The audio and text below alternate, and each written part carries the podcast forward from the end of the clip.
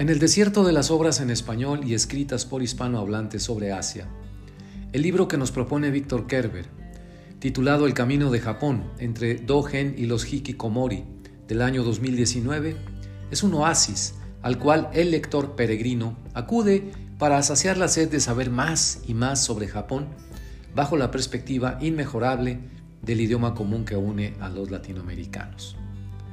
Bienvenidos a Mirada al Mundo, un espacio de opinión editorial. Les habla Rogelio Ríos Herrán, periodista independiente de Monterrey, México, la Sultana del Norte. El día 14 de diciembre del año 2023. Ya casi termina este año, es cuestión de un par de semanas para despedirlo y darle la bienvenida al 2024. Continuamos. No es menor este punto que les comentaba, un libro en español sobre Japón y ahí reside lo valioso de la aportación de Víctor Kerber. Es una obra escrita por un especialista mexicano sobre Japón, publicada en español y que se agrega a las aportaciones mexicanas a los estudios sobre Asia. Con su breve, ágil e iluminador libro, Kerber nos lleva de la mano, así literalmente, nos lleva de la mano en el sendero de la comprensión amplia, accesible al lector no especializado de una materia compleja, muy compleja como lo es Japón, su cultura, sociedad y economía, por no mencionar, claro está, su idioma, el japonés. La intención de Kerber, manifiestamente pedagógica, se cumple cabalmente. Como lector uno queda fascinado, y fíjense que elegí este término cuidadosamente, fascinado, por la revelación de la cultura japonesa en palabras sensibles y comprensibles. Verdaderamente amigos, leer El Camino de Japón es como sentarse en un salón de clases a escuchar una magnífica disertación sobre la cultura japonesa. Si es usted un especialista en temas asiáticos o a lo mejor un lector apasionado sobre las culturas orientales, quedará más que satisfecho, se lo aseguro, con este breviario y, como me sucedió, querrá leer los libros subsecuentes del autor sobre el tema. Víctor Kerber, sin proponérselo quizá, está en deuda con sus lectores nos preguntamos, ¿cuándo publicará el siguiente volumen sobre Japón? Bueno, en poco más de 100 páginas de texto, además de bibliografía, anexos, un glosario muy interesante, referencias iconográficas y síntesis biográficas, el autor despliega su conocimiento y cercanía con la cultura japonesa. Las ilustraciones de Alejandra Martínez Austria, los kanjis de Omar Rosales Ambrís y la fotografía de la portada de Emanuel Silva Mejía, además por supuesto de una edición pulcra y muy bien cuidada, conforman el universo editorial que da vida y atractivo a este libro. Kerber armó su obra en cuatro capítulos. El primero, titulado Japón ante el mundo. El segundo, El Japón que se extravió. El tercero, El Zen postmoderno. El cuarto, El poder del Shinto. A ello lo complementa su propia conclusión y un prólogo del señor Masateru Ito, miembro del cuerpo diplomático japonés, especialista en temas latinoamericanos y un traductor de la obra de Octavio Paz, nada menos que de Octavio Paz.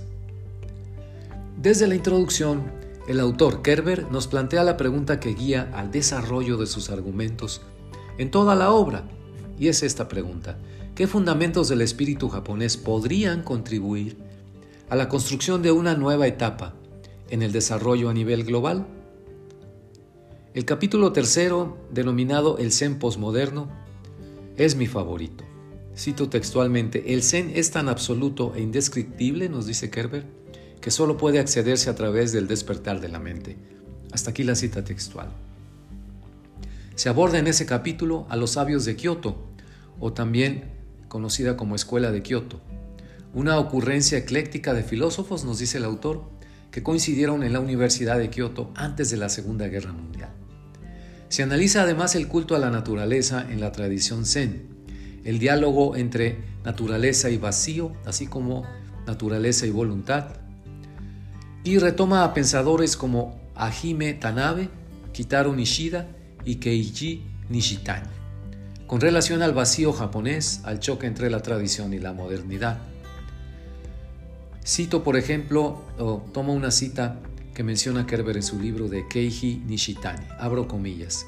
En Occidente, Todavía se tiene la fe, la ética, las ideas, etc., heredadas del cristianismo y la filosofía griega. Y la integración de estos diversos elementos sigue siendo la fuerza dinámica detrás de la formación de la persona. Sin importar cuánto se está sacudiendo esa base, aún está muy viva y se lucha contra ella solo a costa de una determinación feroz. Y agrega Nishitani, sigue la cita textual. Para nosotros en Japón las cosas son diferentes. En el pasado el budismo y el pensamiento confuciano constituían esa base, sin embargo, ya han perdido su poder, dejando un vacío y un hueco total en nuestro terreno espiritual. Nuestra era probablemente represente la primera vez desde el comienzo de la historia en que se ha producido tal fenómeno. Hasta aquí la cita de Nishitani. Bien, por estas y otras referencias a pensadores japoneses y por la habilidad discursiva del autor para engarzar las diversas épocas y corrientes del pensamiento japonés en un todo coherente, claro y accesible, el capítulo tercero de este libro me pareció particularmente brillante. La edición del Camino a Japón bajo el sello editorial Casablanca Ediciones y al amparo de la Fundación Kosuga y de Hashi Gallery consta de 500 ejemplares, los cuales me parecen notoriamente insuficientes para propulsar la labor de difusión de esta obra, cuyas virtudes pedagógicas pueden ser ampliamente aprovechadas en las aulas, desde el nivel preparatoriano hasta el universitario.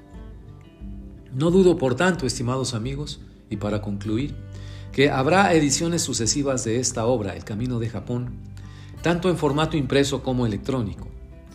Víctor Kerber ya está seguramente pensando y escribiendo borradores sobre su siguiente libro sobre Japón, el tema que ha sido la pasión de su vida profesional y académica. Y para terminar, les doy un pequeño perfil del Dr. Víctor Kerber.